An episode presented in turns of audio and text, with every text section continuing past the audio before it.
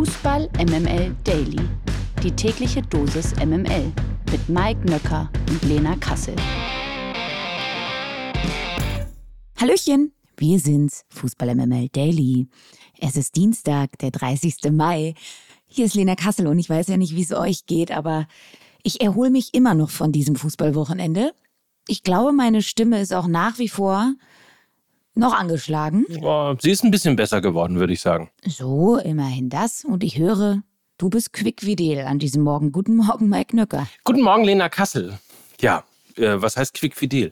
Ich bin natürlich auch noch, es ist so ein bisschen, ich weiß nicht, wie es dir geht, aber man hat es immer noch so ein bisschen so, so surreal. Ne? Es ist jetzt so egal, ob man jetzt Fan von Borussia Dortmund, äh, von Bayern München, vom Hamburger Sportverein, vom 1. FC Heidenheim ist oder auch vom VfL Osnabrück oder von Wien Wiesbaden. Es ist ja alles irgendwie total surreal. Aber ist es nicht auch so ein bisschen so, also ich habe mich gestern vielleicht noch geärgert bei dem einen oder anderen Ausgang und jetzt bin ich so, ah, ah, Ah, weiter geht's. Ah. suchen wir uns eine neue Sportart. Ja, irgendwie so. Das dauert ja eh nicht mehr lang. Sag ich mal so, gefühlt vier Wochen Pause, da ist die neue Saison sowieso schon wieder da. Das geht ja alles hier, stimmt. ne, Knallerfall Ja. und so. Und bis dahin äh, geht es natürlich weiter in dem Zirkus mit äh, neuen frischen Nachrichten aus der Fußball MML Daily Redaktion.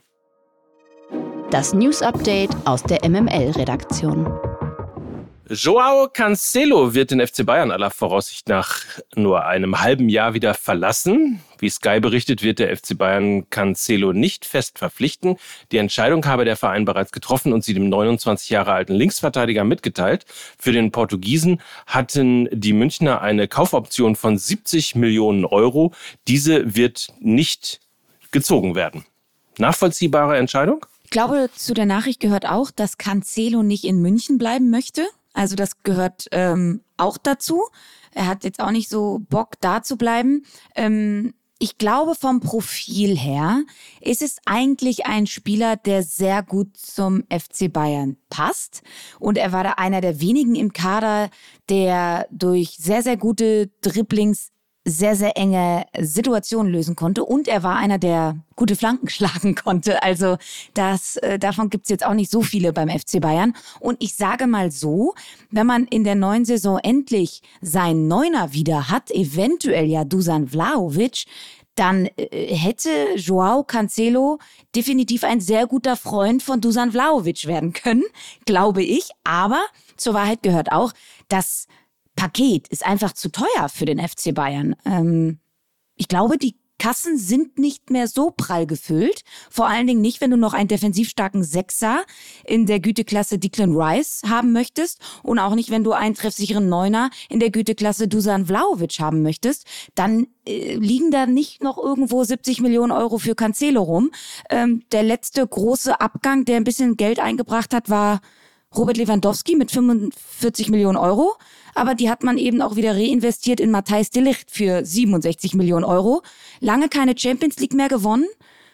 Es kam Corona. Ich glaube, die Bayern müssen auch ein bisschen sparen, liebe Den Freunde. Gürtel enger schnallen. Ja, und der Gürtel wird so eng geschnallt, dass ein Joao Cancelo für 70 Millionen Euro einfach nicht drin ist. So klingt Gürtel enger schnallen im Fußball.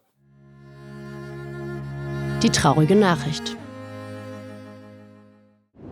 Und ich glaube, das ist eine traurige Nachricht für die ganze Bundesliga, denn es gibt immer mehr Anzeichen dafür, dass Jude Bellingham den BVB im Sommer verlässt. Ich weiß, das ist jetzt nicht so die sonderlich große Überraschung. Wir nehmen es trotzdem mit rein. Nach Information der Ruhrnachrichten verabschiedete sich der Mittelfeldspieler am Sonntag schon von einigen Mitarbeitern der Dortmunder und verteilte Abschiedsgeschenke. Zuvor soll es am Vereinsgelände der Schwarz-Gelben außerdem ein Gespräch zwischen Bellingham und der Vereinsführung um Hans-Joachim Watzke, Sebastian Kehl und Edin Terzic gegeben haben. Dazu passt auch ähm, der sehr emotionale, ja, gefühlt sah es aus wie ein Abschied. Ich weiß nicht, ob du es beobachten konntest im Westfalenstadion, aber als ähm, Bellingham alleine vor der Süd stand und äh, sich auf das Herz klopfte äh, und dort die Tränen rollten, das sah schon sehr nach Abschied aus. Zuletzt hatten sich die Spekulationen ja verdichtet, dass der 19-Jährige den Club im anstehenden Transferfenster in Richtung Real Madrid verlassen wird. Bei den Königlichen soll Bellingham dann einen Vertrag bis 2029 unterzeichnen. Real überweist im Gegenzug eine Abs Ablöse von über 100 Millionen Euro plus Boni an den BVB. Da verlässt zweifelsohne ein großartiger Spieler, Spieler der Saison ja in der Bundesliga.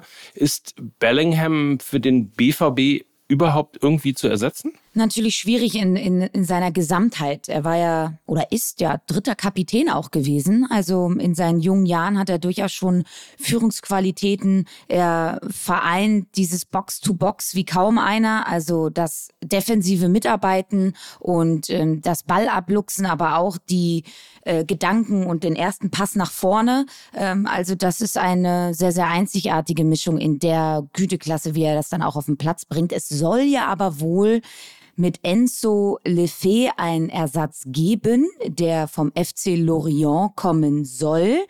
Er vereint in etwa auch dieses Profil, was Bellingham hatte, also ein sehr ballsicherer Spieler, der sehr, sehr viele Offensivaktionen hat, der wirklich ein beeindruckendes Pass- und Abschlussspiel besitzt, der aber auch sehr, sehr gute Defensivqualitäten besitzt. Also er ist eigentlich vom Ballvortrag her so ein Thiago, so ein Andres Iniesta, aber eben mit einer, mit noch mehr Defensiv Qualitäten und er kennt das System, auch dieses 4-1-4-1, was Edin Terzic beim BVB etabliert hat. Das kennt äh, Enzo Lefebvre auch aus, äh, aus Lorient, gehört mitunter zu den besten Mittelfeldspielern in Frankreich aktuell. Und ich glaube, da hat man zumindest qua Skillset einen sehr guten Ersatz gefunden, sofern er denn zu Borussia Dortmund geht. Und man muss ja ehrlicherweise sagen, Borussia Dortmund hat ja mittlerweile auch Übung in der Frage, ist er denn überhaupt zu ersetzen? Ich sage nur Dembele, ich sage nur Sancho, äh, Lewandowski, Aubameyang, Haaland. Also ich glaube, da hat man eine gewisse Routine mittlerweile ähm, äh, an der B1.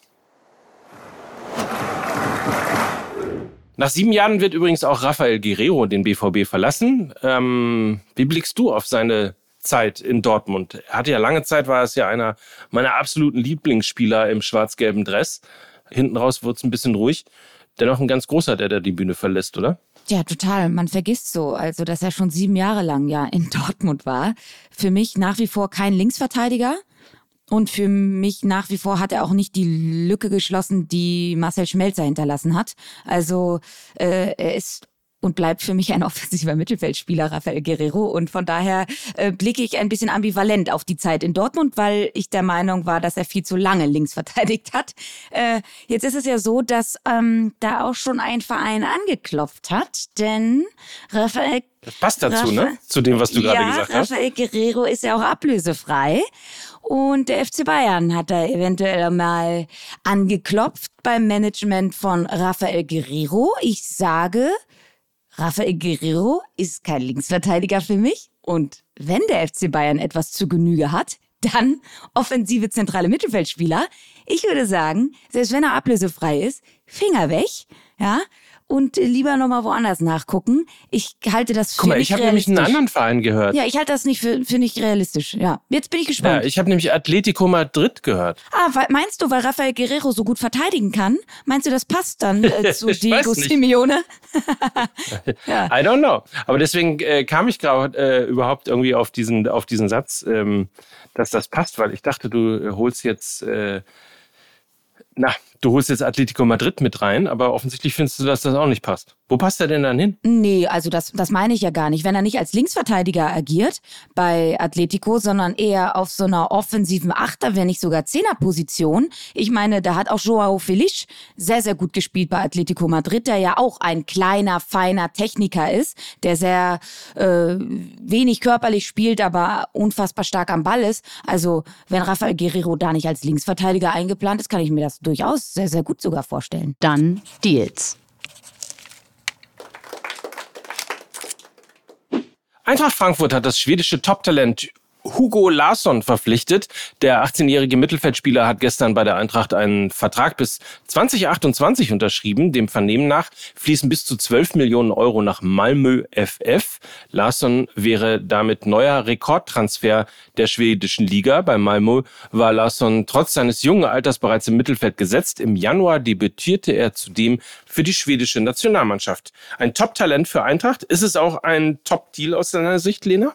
Ja, also im Mittelfeld bei der Eintracht wird sich ja vermutlich einiges tun durch den Abgang von Gibril So, durch den Abgang von Daichi Kamada, durch eventuelles Karriereende. Man weiß es jetzt noch nicht mit Sebastian Rode, ähm, beziehungsweise ähm, er wird, selbst wenn er weitermacht, sicherlich kein Stammspieler sein, weil einfach der Körper das nicht mehr mitmacht. Also es gibt einen Umbruch im zentralen Mittelfeld bei der Eintracht, deshalb gibt es dort auch Planstellen und Hugo Larsson ist ein tiefer Spielmacher, also er ist so ein Sechser, Achter, eher Achter als Sechser, würde ich sagen, ähm, hat ein sehr, sehr gutes Stellungsspiel, ein unfassbares Tempo und das, obwohl er sehr, sehr groß ist, ähm, sehr, sehr gutes Spielverständnis. Also man kann sich da auf einen Kreativspieler freuen, der jetzt vielleicht nicht so viel Aggressivität gegen den Ball ausstrahlt, der jetzt auch nicht so viel Torgefahr ausstrahlt und jetzt auch nicht so viele Chancen kreiert, aber der immer der erste Spieler ist, den man anspielen muss, wenn, wenn es um den Spielaufbau geht.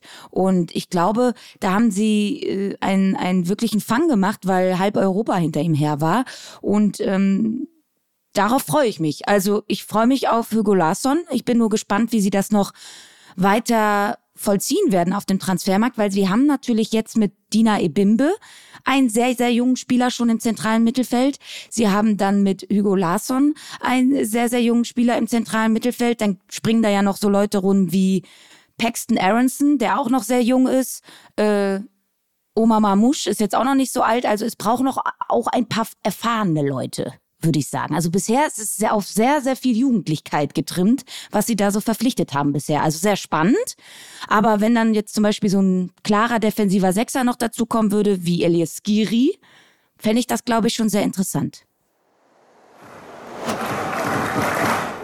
Und noch ein Done-Deal. Maurizio Pochettino übernimmt, wie erwartet, zur neuen Saison das Traineramt beim FC Chelsea und ist damit der neue große Hoffnungsträger auf ruhigere und erfolgreiche Zeiten an der Stamford Bridge. Der 51 Jahre alte Argentinier kehrt damit nach einem Jahr Pause ins Geschäft zurück. Bis zum vergangenen Sommer war Pochettino Trainer bei Paris Saint-Germain. Darüber wird zu reden sein. Der HSV muss bekanntlich mal wieder in die Relegation. Am Donnerstag treffen die Hamburger auf den VfB Stuttgart. Nach Meinung von HSV-Sportvorstand Jonas Bold sollte die Zukunft der Relegation um den Aufstieg in die Bundesliga allerdings überdacht werden. Zitat. Von der Statistik her hat der Erstligist natürlich sehr, sehr, sehr viele Vorteile. Es wäre vielleicht auch mal eine Idee, das zu überdenken und die drei Plätze komplett anders auszuloten, denn es kann ja nicht im Sinne sein, dass es dann immer der Erstligist ist. Es gibt ja auch andere Ligen, die da spannende Modelle haben. So Bold. Ich habe gesehen, du hast diese Zitatkachel geliked, Mike. Du kennst Jonas sehr, sehr gut. Deshalb geht die Frage jetzt an dich.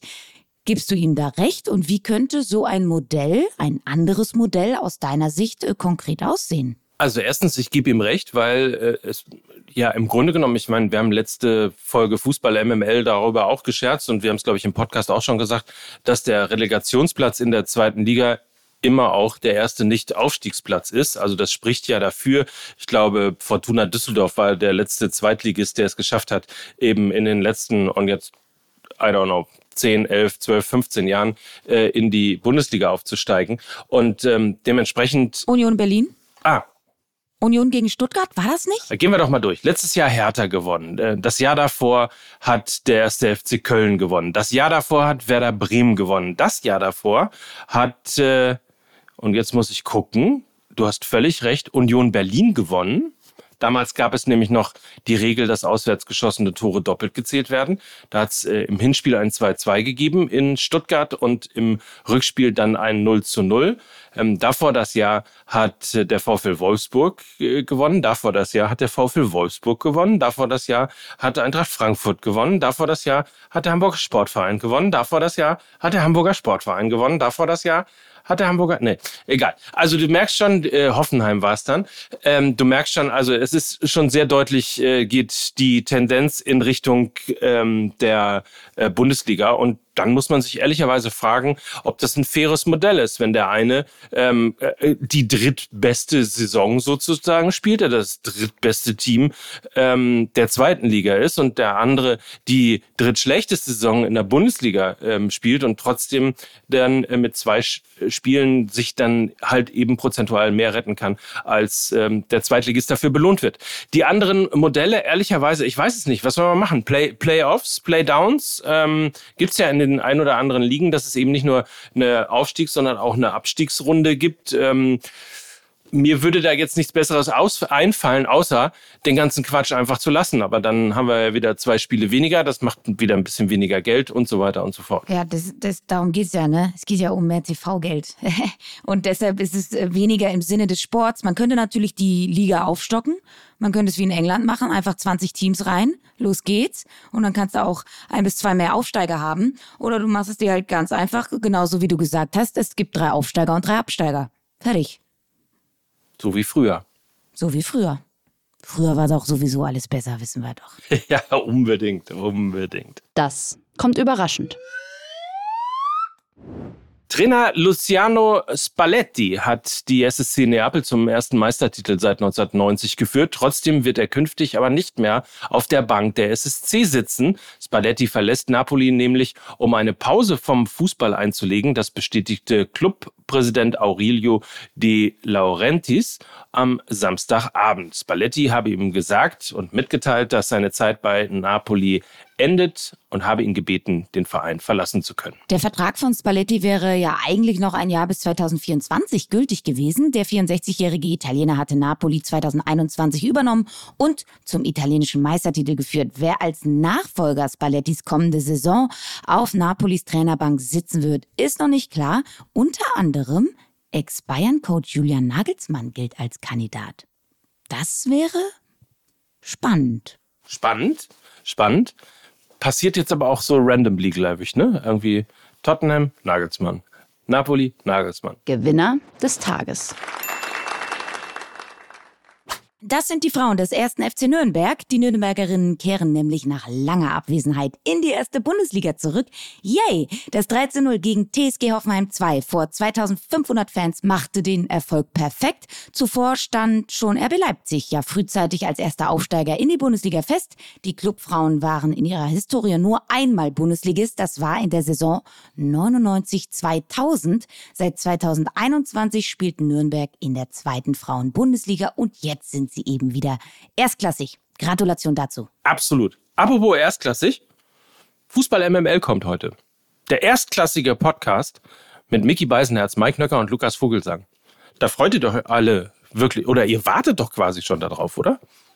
Tja, also da hat, euch so, die, da hat euch die Katze was vor die Tür gelegt, so würde ich mal sagen. Ne? Da ist ja, Allerdings. Da, da, ist ja einiges. Also ich glaube, da, da können wir uns, da können wir uns drauf freuen. Und ich werde jetzt schon mal zwei Pfennig darauf, dass Herr Beisenherz den Wutanfall von Oliver Kahn äh, simulieren wird und äh, dann eventuell, was ich auch spannend fand, auch wenn wir gerade über Mickey Beisenherz sprechen, äh, in seiner gestrigen Folge Apofika hat Friedrich Oetker, äh, glaub, glaube ich, den sehr, sehr treffenden Vergleich gebracht, dass der FC Bayern ein bisschen wirkt wie die Succession-Familie und ähm, Uli Hoeneß ist eigentlich Logan Roy, der im Hintergrund natürlich immer noch alle Fäden zieht und scheinbar ja seinen Nachfolger äh, etablieren möchte, eigentlich aber auch nicht. Ich fand diesen Vergleich wirklich herausragend gut. Ja, wir wissen aber auch alle, was aus Logan Roy geworden ist. Ne? Ob wir dem Uli das gönnen, lassen wir mal dahingestellt. Und ähm, aber es ist ein schöner Vergleich. Also damit gehe ich jetzt gerne nochmal in die neue Folge. Da hast du mich nochmal smarter gemacht. So, viel Spaß. Grüß die Jungs. In diesem Sinne, das war äh, eine hoffentlich feine Folge Fußball MML Daily. Habt einen feinen Tag in jedem Fall, denn das hier waren für euch Mike Nöcker und Lena Kassel für Fußball MML. Tschüss. Tschüss.